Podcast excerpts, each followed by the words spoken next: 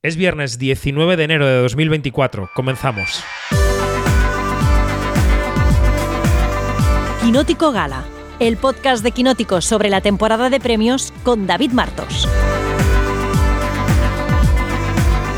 Quinótico.es comenzamos un nuevo podcast Quinótico Gala repasando las candidaturas a los próximos premios Goya. Cada vez queda menos. Son el 10 de febrero en Valladolid.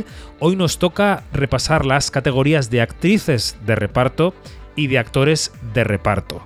Y hay muchísima tela que cortar. Janina Pérez Arias, buenos días, ¿cómo estás? Buenos días, muy, muy, muy bien, gracias. Peliculones, nominaciones súper importantes. Mm, mm. Luis Fernández, buenos días. Días, aquí saboreando ya el fin de semana. Bien, súbete ese micro que te oigo un poquito lejos. Dani Mantilla, buenos días. Estamos, estamos.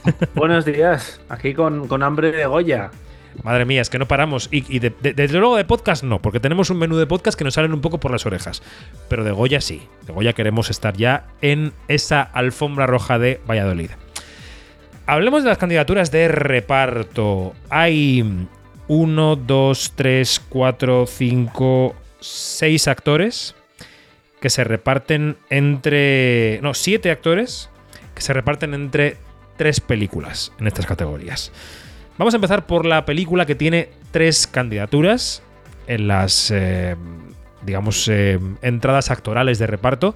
Es 20.000 especies de abejas, es la película más nominada de estos Goya. Y tiene dos nominadas, Ana Gavarain e Itziar Lascano, y un nominado que es Marcelo Rubio, que quizá de estas que hoy vamos a repasar es la más inesperada, ¿no? De las que nos encontramos en esa lista cuando fuimos a cubrir las nominaciones de los Goya. Venga, empiezo por Luis Fernández. Luis, Uy. Ana Gavarain, Itziar Lascano, Marcelo Rubio, ¿qué te parecen estas nominaciones y qué posibilidades te parece que tienen estas candidaturas? A mí, pues yo estoy muy contento, porque a mí todo lo que sea reconocer a 20.000 especies de abejas, que me gustó muchísimo, me parece maravilloso.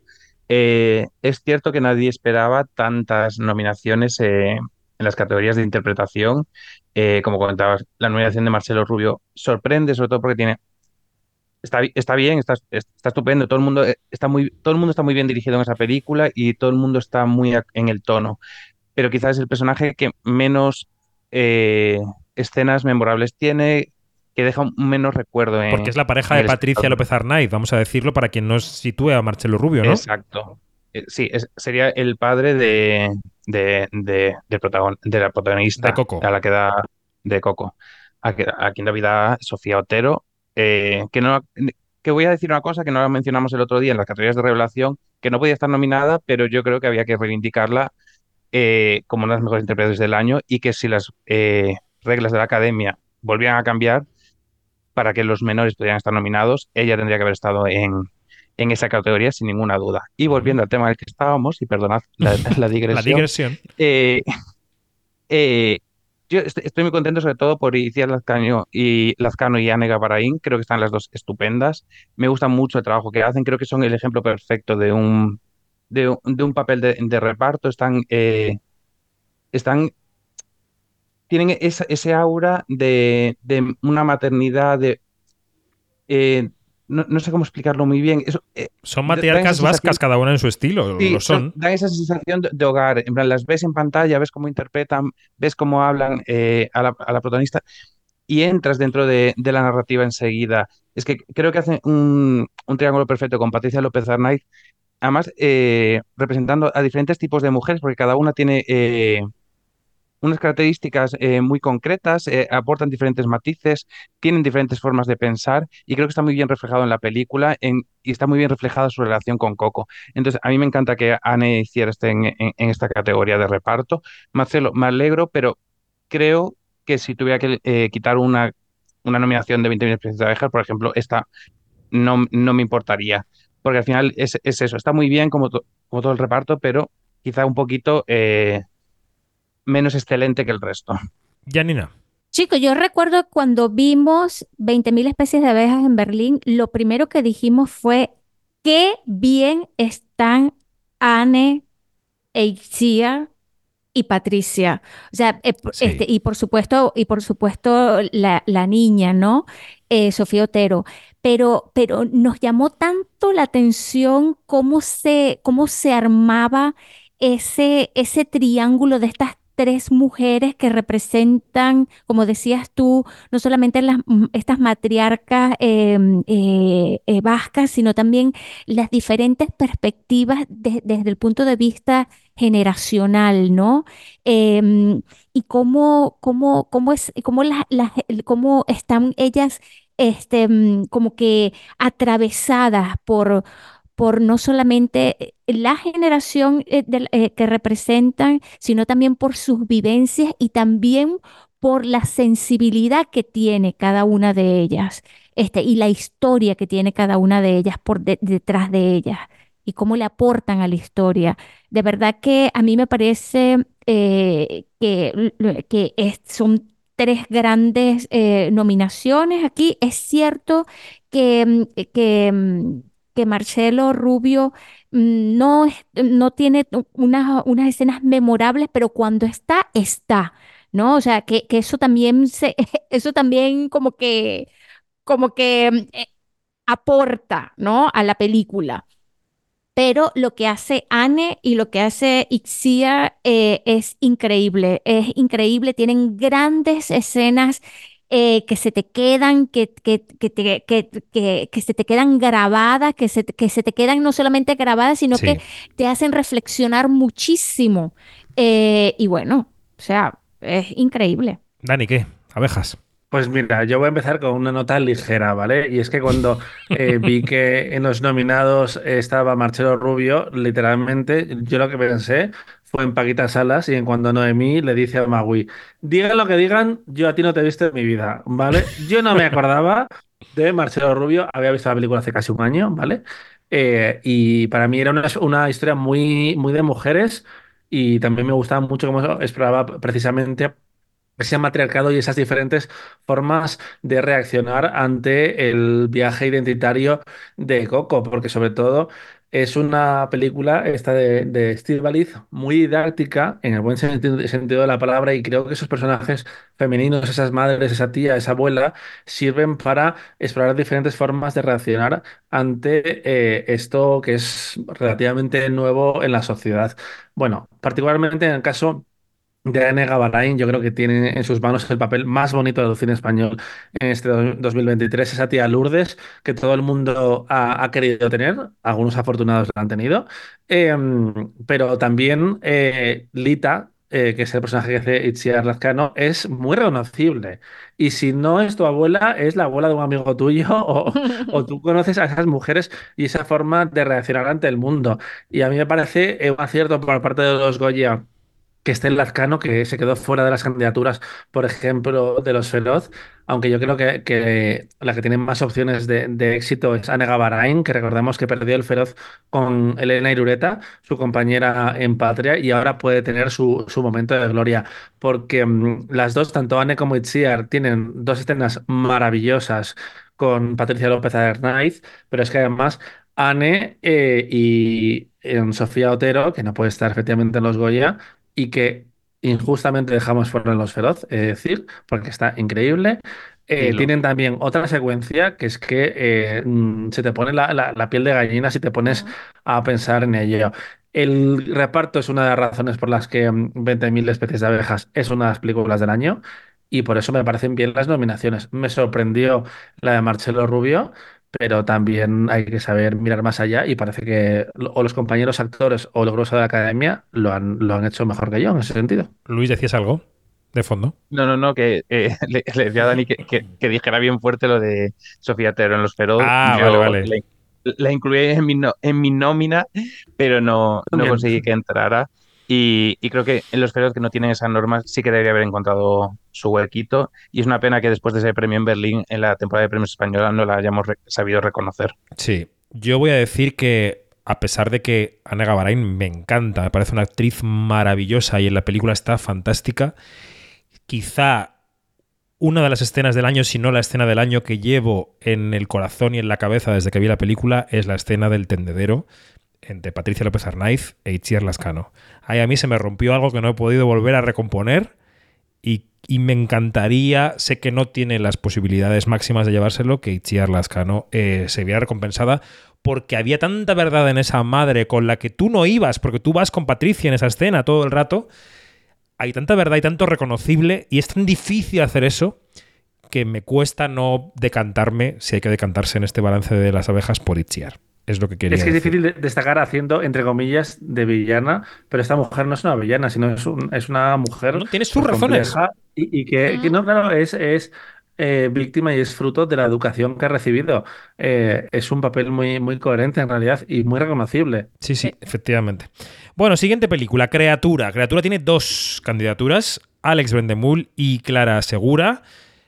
Voy a empezar por Janina en este caso. Venga, Yani. Mira, a mí me encanta el papel que hace Alex Brendemul aquí porque eh, eh, tiene escenas muy puntuales. Eh, eh, tengo que recordar qué hace la- en, en Criatura. Es el, el papá, el padre de Mila. Mila, esta mujer que es la protagonista, que em, la película la aborda en, en tres eh, épocas diferentes de su vida, en la infancia, en la adolescencia y en la, y en la edad adulta. Y, em, y, crecemos con Alex, con el personaje de Alex, eh, en cuanto a que, a que nos ponemos en sus zapatos.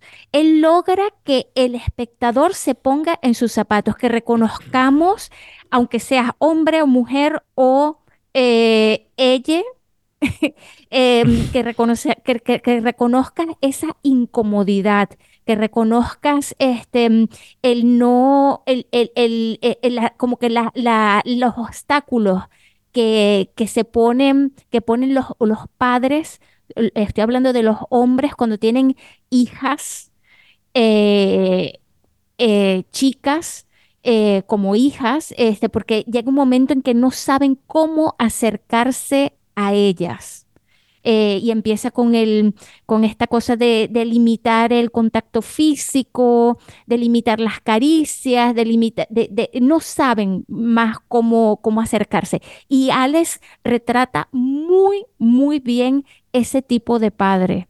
Tiene unas, unas escenas también memorables con, con Elena eh, Martín, eh, que es la, la- la protagonista y también la directora. Eh, y, y de verdad que a mí me ha cautivado la delicadeza con la que, y la delicadeza, delicadeza y sinceridad con la que Alex aborda este personaje. Daniel Mantilla. Pues mira, eh, ya era hora de Alex- que Alex Brendemur estuviera Mm. nominado al Goya. Yo solo, yo le hubiera dado la candidatura y creo que le, le voté en los feroz el año de Petra, pero es que además él viene desde los orígenes del cine de Jaime Rosales con las horas del día. Es uno de esos personajes, uno de esos actores que ha hecho sobre todo cine de autor y que de repente tiene eh, esta oportunidad de jugar un terreno eh, que es más cómico y que es eh, prácticamente inédito en su carrera y él aprovecha cada una de sus escenas. Leía el otro día que Oriol Pla en principio iba a ser el padre de, mm, de la protagonista cuando es más pequeña. Al final decidieron mantener al mismo actor, a Brendan Mull, y convertir a Oriol Pla en el novio, que hubiera sido otro buen nominado, es decir, Ujú. pero bueno, me estoy, me estoy adelantando. Así que muy a favor de Brendan Mull, que da esos momentos de alivio cómico que le viene muy bien a la película y que me sorprendieron mucho en Cannes porque la gente se reía mucho viendo Criatura eh, y al principio me desconcertó y luego la gente reaccionó de forma muy entusiasta al final del pase y hubo premio eh, de la sección para Elena Martín Jimeno. Y el de Clara Segura sí que me, me choca eh, mucho más. Es, es la respuesta femenina, entre comillas, a la nominación de Marcelo Rubio, aunque es una película que no, tiene- no ha arrasado tanto en las candidaturas como es el caso de 20.000 especies de abejas, pero yo la compro absolutamente porque en mi corazón es una nominación por mar adentro. Porque Clara Segura estaba maravillosa en esa película, pero creo que no, no la llegaron a presentar y se quedó fuera de, de las nominaciones. Y a mí me parecía que, que estaba increíble como esa activista por el derecho a mo- a morir dignamente y que de repente, 20 años después, em, se vuelvan a acordar de una actriz de carácter como, como Segura, que también es su primera nominación, eh, mm, pues a favor. Y también que diversifiquen en, en películas que eran de resultado incierto para la academia, como es Criatura. Pues si te adelantabas con lo de Oriol Pla, porque al final del podcast, como ocurrió con el anterior, os preguntaré por las ausencias, ¿eh? así que id pensando nombres. Luis Fernández, criatura, estos dos actores de reparto que están nominados, actriz y actor, ¿qué te parecen? Eh, pues estupendo. A mí de criatura, me- ya lo dije en el otro podcast, me faltan nominaciones. Creo que es una película interesantísima. Y como mis, mis queridos compañeros han hablado tanto de Alex, yo voy a, a partir una lanza en favor de, de Clara Segura. Yo creo que ella su nominación la tiene en una escena que comparte con Elena Martín, en el que su personaje se rompe completamente y tienen una conversación absolutamente preciosa, tiradas en la cama, que es un poco en el que rompen esa barrera entre madre e hija, una cierta tensión que se ha construido porque la vida es así, porque al final eh, no siempre eres eh, completamente transparente con, con tus padres, con, tus madre, con tu madre, con quien, con quien sea, eh, no lo eres. Y ahí se rompe una barrera y yo creo que lo transmite también la película, porque creo que es un mérito del guion de, de Elena Martín y que Segura hace un, un trabajo fantástico. Yo creo que es una de las escenas que más me gustaron de la película y cuando y yo no, no, no había visto la película antes de las nominaciones y cuando la vi entendí por qué estaba, estaba nominada claramente en cuanto llegó ese momento de la película. Me parece que además es que es una, es una actriz que trabaja muy, muy, muy bien. Es cierto que durante la película los perso- el personaje central de Elena Martín eh, y, y los masculinos a lo mejor están, tienen un poco más de peso, es más interesante el contraste que ofrecen, pero creo que eh, Clara hace un gran trabajo teniendo menos material. Y creo que en esa escena se ha ganado la nominación claramente.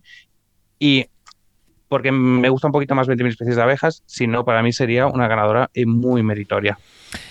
Vamos Suscribo. con. suscribimos, suscribimos. Vamos con Cerrar los ojos, que es la película de Víctor Uh. Erice. no voy a empezar por ti, Luis Fernández. Porfa, porfa. No, pero irás pronto. Que tiene nominados a Ana Torrent y a José Coronado. Venga, Dani, voy contigo. Cerrar los ojos. ¿Qué? Pues mira, yo aquí soy Team Ana Torrent porque me parece que, está estupenda en esta película. Tiene muy pocos, eh, muy pocas se- secuencias, pero aprovecha cada una de ellas. Eh, hay un guiño incluido a esa primera colaboración hace 50 años en El espíritu de la colmena. Eh, y además es que es la antítesis de su interpretación en Sobre todo de noche, que quizás yo, yo la hubiera votado.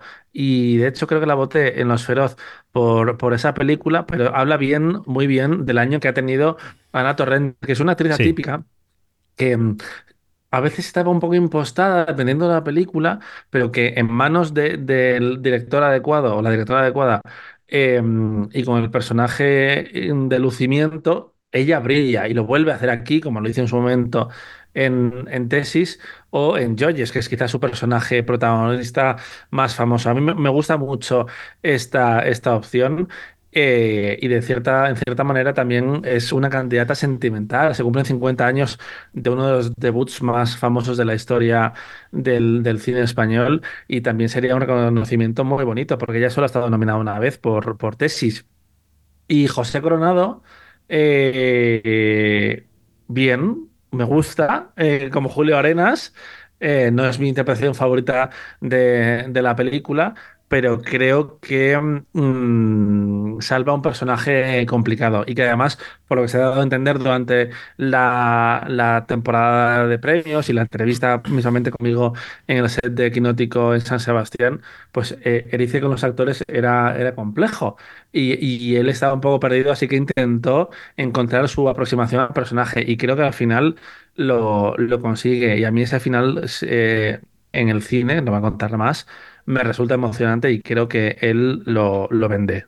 Con muy pocos recursos, pero lo vende. Sí, yo, eh, todo el que haya leído. mm, iba a decir nuestra crítica, pero vamos, mi crítica sobre cerrar los ojos desde el Festival de Cannes sabrá que, que me gustó, que me gustó bastante la película.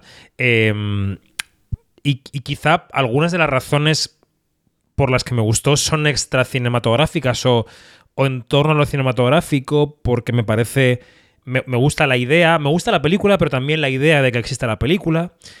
Y creo que el personaje de Julio Arenas, el personaje de José Coronado, es la parte más, la parte más difícil de creer de todo el artificio, no por culpa de José Coronado, sino por culpa de que es como el mecanismo, eh, la tercera mm, bola en el aire, ¿no? Cuando haces malabares, la última bola. Eh, creo que esto, que esta nominación es señal de que ha habido un cierto aval de la Academia al propio proyecto de Erice y, creo que es distinta de la, de Ana Torrent, que sí me parece que responde a una actriz que ha demostrado que es eh, todoterreno este año y que estoy de acuerdo contigo, Dani, que, que está muy, muy afinada en esta película, ¿no? Em, voy con Luis y luego con Janina, para hacer un poco de sándwich. Luis, ¿qué? Eh, no, yo vengo a decir que eh, me parece muy bien la, nominación de Ana Torrent. Creo que ella es la que eleva la película. De hecho, creo que hasta que su personaje aparece, la película, eh, bueno, es mm, com- compleja, digamos, eh, por ser suaves.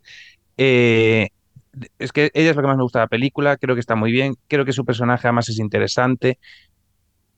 Ella es lo que salvo junto a ciertas, ciertos momentos de complicidad que tienen Manolo Solo y, mm, y Mario Pardo, que también ahí me ganó un poquito eh, durante una parte de la trama, Erice. Eh, pero ella para mí sin duda es lo mejor de la película y creo que es justo que esté nominada en esta categoría. Y además sería un poco de justicia poética que ganara ella y el resto no, y eh, a la inversa que cuando con, con Tesis, que recordemos que Tesis ganó todo, salvo Mejor Actriz Principal, que lo perdió Ana Torrent en favor de Emma Suárez por El Mm, Perro del mm. Hortelano. El resto de las películas, el, el resto de las nominaciones se las llevó todas. Entonces, sería Bueno, un- eh, Luis, eh, olvidas, olvidas la gran anécdota de ese año. Ese año la importante no era Ana Torrent, era Concha Velasco. Lo ha contado mil veces. sí, sí, lo, lo perdió por más allá del jardín, claramente. Sí, sí, tota- eh, totalmente. eh, monumental lo de Concha Velasco. Eh, pero nada, como resumen, para mí Ana Torrent es lo mejor de la película, con diferencia. Creo que es una justa nominación y sería una justa victoria. eh, para mí creo que es, si cerrar los ojos tiene eh, alguna victoria eh, en los Goya, creo que esta debería ser una de ellas, eh, sin duda.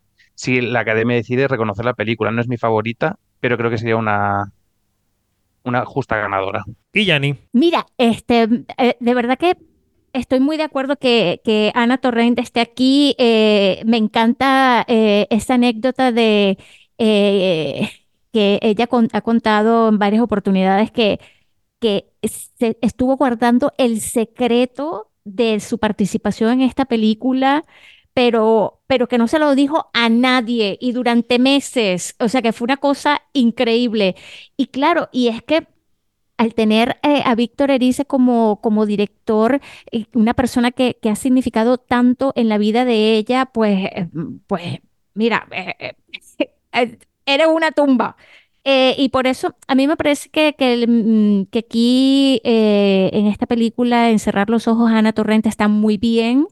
Eh, coincido con ustedes que de verdad que ella le aporta muchísimo a la historia es una, es una pata allí este, que, que se echaría en falta si, si no estuviese, y eso también es una de las, de las cosas que, que hace una, una de reparto, en este caso ella, muy, muy importante para la película. Y ella está fantástica. Eh, es cierto, es una actriz súper solvente, todoterreno, y en manos de un director como Víctor Erice, con toda la carga emocional y afectiva que hay, pues este, yo creo que, que Ana estaba, es- es- se puso como que en un compromiso con ella misma, ¿no? De querer dar más. Eh, en cuanto a José Coronado, pues mira, a mí me encanta José Coronado cuando se aleja del poli, del, poli corrupto eh, maldito, me encanta. O sea, y aquí que, esté tan alejado de, ese registro que siempre ha tenido, eh, pues, pues está muy bien. Me gusta mucho cuando la cámara lo, lo, enfoca de lejos, este, su, su, su, su trabajo físico es muy, muy interesante. Yo creo que, que no habíamos visto a José Coronado en este, en este registro, po- por mucho que tú digas, David, que, que, mm, que bueno, que no que, que es como que la tercera bola de, de este, de, de, de esta, de esta historia, así como que, como que está a punto de caerse, pero yo creo que, que, que está muy bien, está eh, de verdad bastante, yo creo que ha sido como que una sorpresa eh, eh, ver a José Coronado en un, en un papel como este. Muy bien. Pues vamos con las películas que tienen solamente una nominación en estas categorías. Quiero empezar por Juan Carlos Bellido, de Bajo Terapia. Porque cuando la película se presentó en Málaga, quizá la única, la, principal opción de Goya que teníamos allí, y que me corrija Dani si me equivoco, fue que de repente entró en la conversación Malena Alterio. Dijimos, "O quizá Malena Alterio por este papel, que al final es una película que tiene giro final y tal, podría entrar este año en la conversación. Y al final, el que ha sido nominado por la película ha sido el que hace de su pareja, Juan Carlos Bellido, y ella, evidentemente, de ella hablaremos con las categorías protagonistas. ¿Qué te parece Juan Carlos Bellido en esta nominación, Dani? Pues me sorprendió muchísimo, pero eh, una vez ya lo analicé fríamente y entendí que es una película que se ha visto bastante desde, desde marzo, cuando se estrenó en Málaga, donde ganó el premio del, público. Eh, es un personaje jugoso y además es un actor, uno de esos secundarios de toda la vida que ha trabajado con todo el mundo. Es que estoy viendo su, filmografía y ha estado con Guillermo del Toro, con Mariano Barroso, con Fernando Colomojo, con Joaquín Oristrel, con Chus Gutiérrez, con Manuel Gómez Pereira, eh, hasta con Steven Soderbergh. Es decir, ha trabajado con todo el mundo y también con Gerardo Herrero en Malena es un hombre de tango hace 28 años, así que todo es cíclico. Ha tenido ahora su primera nominación al Goya y casi su primera nominación en general, porque había estado eh, nominado al Mestre Mateo por, por Hierro como secundario, pero en cine nunca había sido reconocido y aún así es uno de esos rostros que tú eh, reconoces inmediatamente, incluso si no sabes exactamente o dónde lo has visto o cuál, o cuál es su nombre. Y aquí eh, Bellido eh, pues exprime un, un personaje complejo, complejo y además que tiene ahí pues sus propias dinámicas secretas con el de Malena Alterio, es muy controlador, eh, pero al mismo tiempo, de nuevo, es muy reconocible, que yo creo que es un elemento que es necesario en esos personajes eh, secundarios, y particularmente en una película tan, iba a decir artificial, pero tan escrita como es Bajo Terapia, que es la adaptación de una obra de teatro, y Bellido eh, está muy bien. Me parece Bueno. bien la nominación. Bueno. Eh, vamos con Luis, venga. Eh, yo coincido plenamente. Em, Me llama la atención porque es una película que comercia- comercialmente funcionó bastante mal, se quedó en los 200.000 euros, cuando en España las comedias suelen tener un recorrido algo más amplio en general. Eh, y a mí me parece que es una comedia bastante bien construida. Eh, tiene un giro final complejo que no desvelaremos, eh, que puedes comprar o no, pero el desarrollo de la película es divertido, es- además el elenco está todo bien. Yo fue una película que la vi sin ningún tipo de pesar, me reí, en plan, lo que, lo que se pide a una comedia, bien, todo co- correcto. Y es cierto que me sorprendió que estaba muy bien interpretada. Yo, yo creo que Malena Alterio está estupenda en esta película. De hecho, alguna ocasión hablamos que a lo mejor podría conseguir esa doble nominación, Sí. tanto por Mientras duermes como por Bajo Terapia, porque está estupenda. Creo que ha tenido un año genial. Que Es que nadie duerma, que del nadie duerma, que has dicho mientras duermes. Que nadie duerma. Eh, que nadie duerma, eso, perdón. Eh, eso, que eh, ella está estupenda, pero el resto del elenco también. Creo que hacen una dinámica de grupo muy interesante. Y sí que a lo mejor él destaca y no, supimos verlo en ningún momento, pero él da auténtico pavor en, esas dinámicas tan tóxicas que, que construye con, con Malenia, que es un poco por lo que acuden a, a esta terapia, a resolver ciertos problemas de matrimonio con otras parejas. Y él eh, tiene muy cogido el tono al personaje. Y es que pone lo- los pelos de punta en, ocasiones. Es, además es un personaje reconocible, es alguien, alguien que has podido ver en, porque no es una persona, es una persona violenta en, en- en cierto momento de la película, pero al inicio construye muy bien esa maldad del personaje sin desvelarla completamente. Eh, no sé, me parece muy interesante y me parece un poco lo que comentábamos también en las categorías de revelación, que al final está bien que eh, la academia abra un poco su, su perspectiva y valore trabajos en películas que a lo mejor de primeras damos un poco fuera directamente de, la temporada de premios y que rescaten a una comedia, a una película taquillera o lo que sea y rescaten un buen trabajo de esas películas, aunque después el conjunto no, no, no convenzca del todo. Pero me parece muy bien que esté esta nominación y no me hubiera importado que Malena Alterio hubiera entrado también y hubieran tenido dos nominaciones que me parecerían correctísimas. Yanni. Es que, fíjate, es, es cierto que aquí lo que sorprende de Bajo Terapia es esa cohesión que hay a nivel actoral. Eh, mm, a- cuando yo vi la película, yo nada más dije, oye, qué buen, qué buen eh, desempeño actoral hay aquí y qué buena coordinación hay, porque no, yo no sentía que uno em, sobrepasara al otro, porque cada, cada, cada actor aquí tiene su momento, su gran momento, pero luego te das cuenta este, que esto no voy a, a hacer spoiler, spoiler ni nada. Luego te das cuenta el peso que tiene el personaje de, de- de Juan Carlos y, y- y- y entonces ya cuando, cuando tú ves el desenlace y echas para atrás, entonces tú dices, contra, este hombre, vaya. Entonces allí tú ves dónde está el, eh, como que el, el- ese, el, ese gran, ese gran tejido que, al, al que, al que encomendaron a, Juan Carlos. Eh, a mí me parece muy correcta esta, esta nominación. eh, y, bueno, lo tiene difícil Juan Carlos, este, porque eh, tiene, está en un grupo bastante reñido.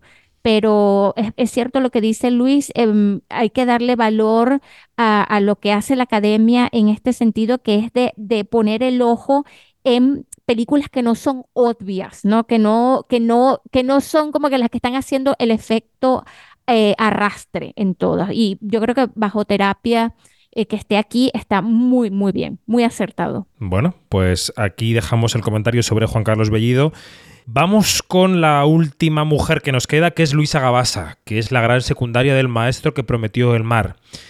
También es una actriz eh, veteranísima, muy querida por la profesión, que hace un papel muy entrañable en esta película, muy emotivo. Eh, venga, reboto contigo, Janina. Luisa Gabasa, va. Es increíble lo que hace Luisa Gabasa, porque son puntuales escenas es- contadas con los, con los dedos y es que no solamente que brilla, sino que, que es que te quedas allí y quieres más de ella. Este, Luisa Gabasa, de verdad que hay que eh, eh, ponerle todas las alfombras rojas que tú quieras, todos los premios que ella quiera, porque le aporta tanto a esta, a esta historia y le da, eh, le da como que, como que lo que necesita la historia, ¿no? Que, que es esa, esa otra parte, que es el, el de la, el, el de esta viuda que, que está viendo claramente todo lo que está pasando. O sea, es buenísimo este, este, este papel que hace Luisa y, y de verdad que, que bueno.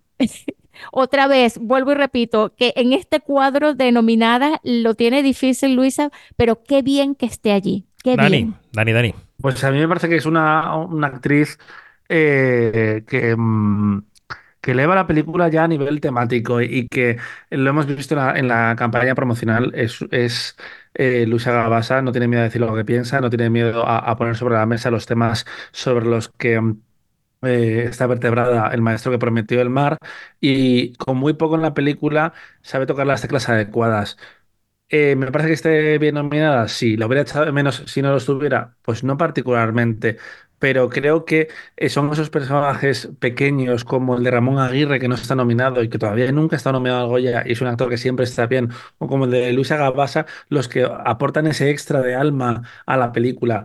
Porque Enrique Auquer, que está fantástico en la película, tiene una función como casi más narrativa, más pues de esto va la película, pero son los pequeños detalles que dan eh, actrices eh, como Gabasa lo que le dan es- ese extra al maestro que prometió el mar. Y sí, eh, yo- me parece bien, me parece bien. ¿Vale? ¿Y Luis? Mm, Está, está muy correcta. Eh, no es un papel que me emocione especialmente el de Luisa Gabasa. Está bien. Yo creo que es una nominación sobre todo que eh, se hizo realidad en cuanto eh, El maestro que prometió el mar se convirtió en un auténtico fenómeno eh, en la taquilla y recibió tan buenos comentarios. Eh, yo creo que la película fue creciendo y en ese crecimiento eh, se incluyó de las cinco nominaciones que tiene eh, El maestro que prometió el mar entró la de Luisa Gabasa. Y yo creo que si le damos un mes más a la película, eh, entra en película, en mejor película, también nominada. Ella está, es que está, está muy bien. yo todavía, es que yo con Luisa Gabasa todavía no puedo olvidar su, su personaje increíble de la novia por el que, por el que ganaría el Goya. Y yo creo que es una nominación que recoge que busca premiar a, una actriz que trabaja súper bien, que siempre es- está bien y que le falta reconocimiento, es solo su segunda nominación. eh, ha estado muy poco nominada eh, y yo creo que es, está bien que esté. Eh, me pasa un poco como a Dani, No es un papel que, que dijera, uy, es que esto es de nominación, porque creo que tampoco tiene mucho con lo que trabajar o nada especialmente llamativo con lo que trabajar. Pero me, me parece correcto, creo que es una nominación que tiene sentido dentro de- del resto de nominaciones que tiene El Maestro que prometió el mar. Y, y que creo que además es que también tiene sentido que haya entrado por delante de, de Ramón, que no sé, me parece más completo el personaje de Luisa. Y creo que eh, no va, no ganará, pero me parece bien que se la reconozca y que sube nominaciones a, a una larga carrera en la que no ha tenido esta visibilidad. Bueno, bueno, pues eh, nos queda un nominado, que es Hugo Silva. Hugo Silva consigue entrar en los Goya con Un Amor, la película de Isabel Coixet, con ese eh, artista eh, bohemio que vive cerca de Laia Costa y que le, que le quieres apedrear todo el tiempo, pero que lo hace fantásticamente bien. Eh, venga, Yanni, ¿quieres empezar tú? Uy, qué compromiso me pones.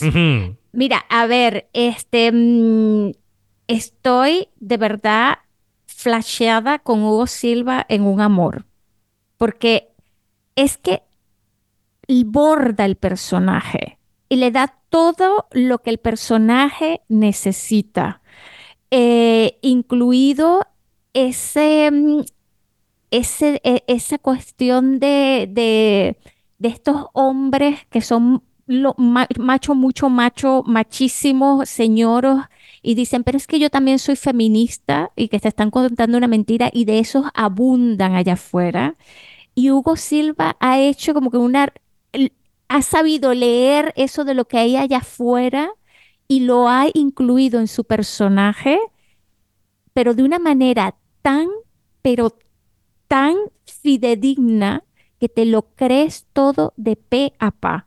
De verdad que, mira, Hugo Silva está haciendo eh, últimamente, ustedes lo, lo pueden corroborar o lo pueden, digamos, este, ver en todo lo que ha hecho, eh, eh, tanto en la televisión como en el cine últimamente, se ha, se ha como que quitado ese traje del, del chico guay y súper, mm, súper que está bueno y se ha, y se ha convertido en, y- en un, en un actor que, mm, que de verdad eh, está mostrando todo lo que de lo que es capaz, la valentía que tiene, que está, que está eh, mostrando Hugo Silva últimamente en diferentes roles. De verdad que hay que aplaudírsela y hay que reconocerla. Y esta, y este es un papel que yo creo que el Hugo Silva de hace 10 años no lo hubiera hecho. Pero el Hugo Silva de hoy sí. Y ese riesgo es el que lo está colocando en donde tendría que haber estado hace mucho tiempo. Olé por él. ¿Qué opinas de esto, Luis? Eh, pues que tiene toda la razón, como, como habitualmente Como tiene. siempre. Eh, como siempre, no voy a decir habitualmente. Vale. Eh, no, eh, me parece que, que todos estábamos de acuerdo en que Hugo iba a estar, iba a estar nominado y, y que se merecía esta nominación. A mí, Un Amor, yo lo comenté desde que la vi, me parece una película que tiene un humor eh, muy enrevesado, muy interesante y creo que gran parte viene de este personaje de Hugo Silva, de cómo Isabel Coixet mira al personaje y de cómo Hugo Silva lo retrata. Eh, me parece que sus escenas todas aportan, eh, aportan a la trama, aportan a que avance esa trama, aportan a la tensión que se construye en la película, pero a la vez también la aligeran. Eh, me parece que hace un trabajo muy fino. eh, es que a mí lo que me pasa, y desde que vi la película, es que me cuesta pensar en él dentro de la película porque se me pierde tanto en el personaje. En plan, esto lo digo como Ya, ya, un piropo total hacia su trabajo. Se pierde tanto en el personaje que al salir de la película me costaba pensar cuál era el suyo. En plan, porque no veía su cara, no veía a Lugo Silva que todos reconocemos. Mm. Eh, me, me lo vendió completamente. Entonces, me parece que es un gran trabajo de encarnar a un personaje y, y perderse en él. Entonces, me parece que es uno de los trabajos, de los mejores trabajos eh, en reparto del año, sin, sin ninguna duda. Y me parece de justicia que esté nominado y que jamás creo personalmente que, que se llevará la estatuilla. Y cerramos con Dani. Pues yo estoy de acuerdo con mis compañeros, me parece la mejor interpretación del- del- de la categoría y creo que era muy difícil hacer bien este personaje y que al mismo tiempo todo el mundo conoce a un, a un Peter en su vida, eh, a una persona que es en teoría eh, maja, cercana, que se interesa por ti, pero que en el fondo hay una capa de pasivo-agresividad y de gilipollez muy, muy humana y, y muy amenazante de una forma muy poco amenazadora.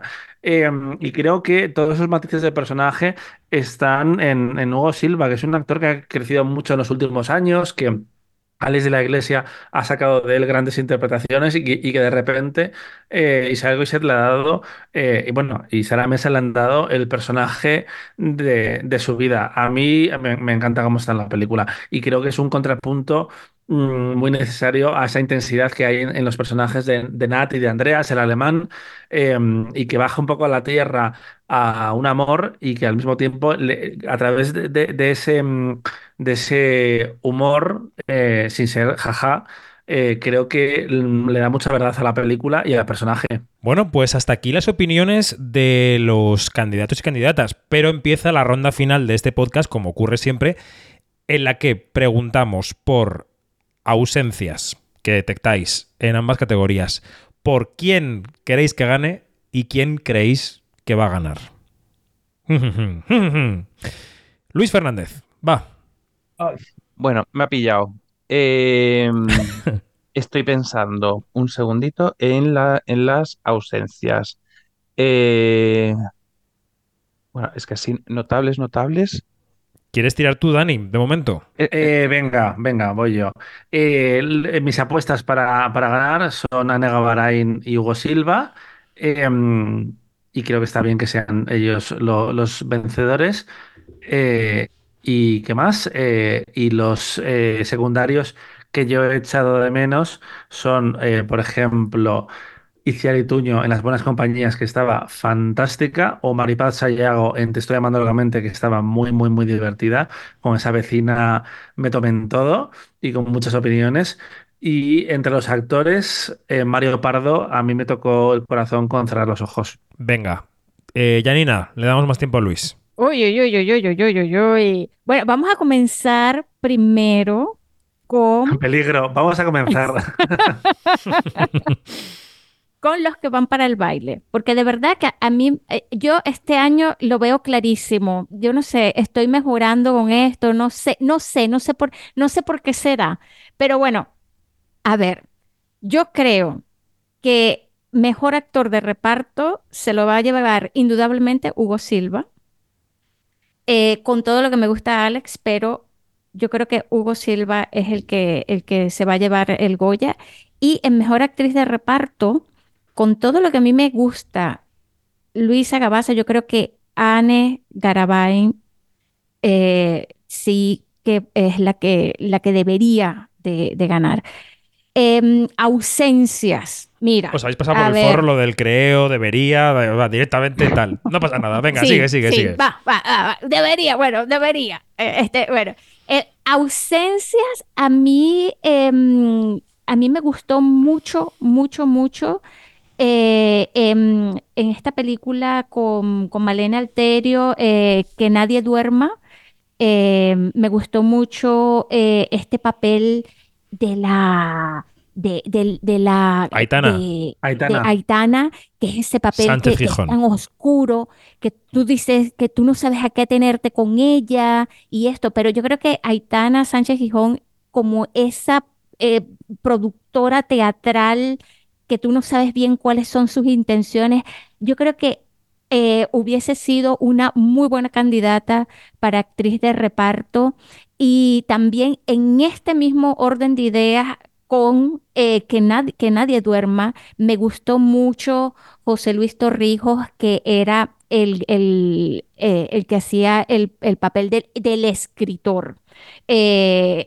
Ellos dos mm, eh, me parece que son unas ausencias bastante notables en esta categoría. Venga, Luis, te llega la guadaña. Sí, sí. Eh, no, a ver, ¿quién creo que ganará en mejor actor de reparto? Yo creo que ganará eh, Hugo Silva y creo que debería ganar Hugo Silva, por ir en orden. Y en mejor actriz de reparto, yo creo que va a ganar Ana Torrent. Yo aquí os voy a llevar la contraria, pero creo que debería ganar Anne Gabaray. Pero me da la sensación de que la academia puede que tire más por Ana Torrent y por reconocer eh, su carrera. Y en ausencias, eh, es que no hay ninguna que, que me duela especialmente, pero sí voy a resaltar la que, la que ha dicho Dani de Maripaz Gallo, por estoy llamando locamente, que es una actriz que siempre aporta sus películas y está divertidísima Te estoy llamando locamente. Tiene cuatro frases, pero son cuatro frases para la historia. Ella es eh, eh, leyenda.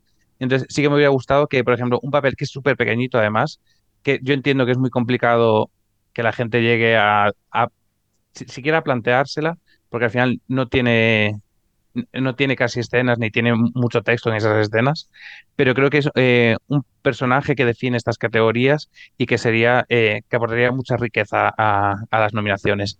Y por mencionar otro nombre, a lo mejor una Ingrid García Johnson, que yo creo que también está eh, muy divertida en un amor, que haciendo este personaje tan repelente y, y que a mí me gustó bastante, la verdad, de- dentro de la película y que a lo mejor podría haber sido otra de estas eh, nominaciones de interpretación que se podría haber llevado la película de Isabel Coixet. Vale.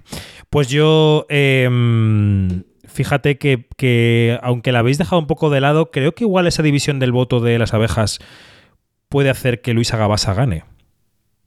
Creo que podría ocurrir. Aunque a mí me gustaría que ganara Itziar Lascano. Y creo que si gana una de las abejas puede ganar Anne Gavarain. Yo doy todas las gamas.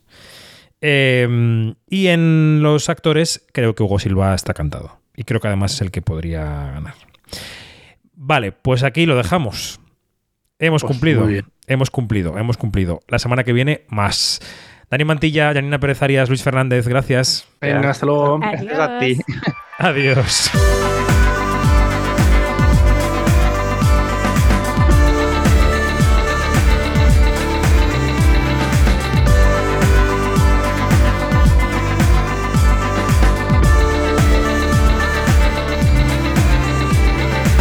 Es todo, más información en quinótico.es, primera con K y segunda con C, y en nuestras redes sociales, donde somos Quinótico. Hasta pronto.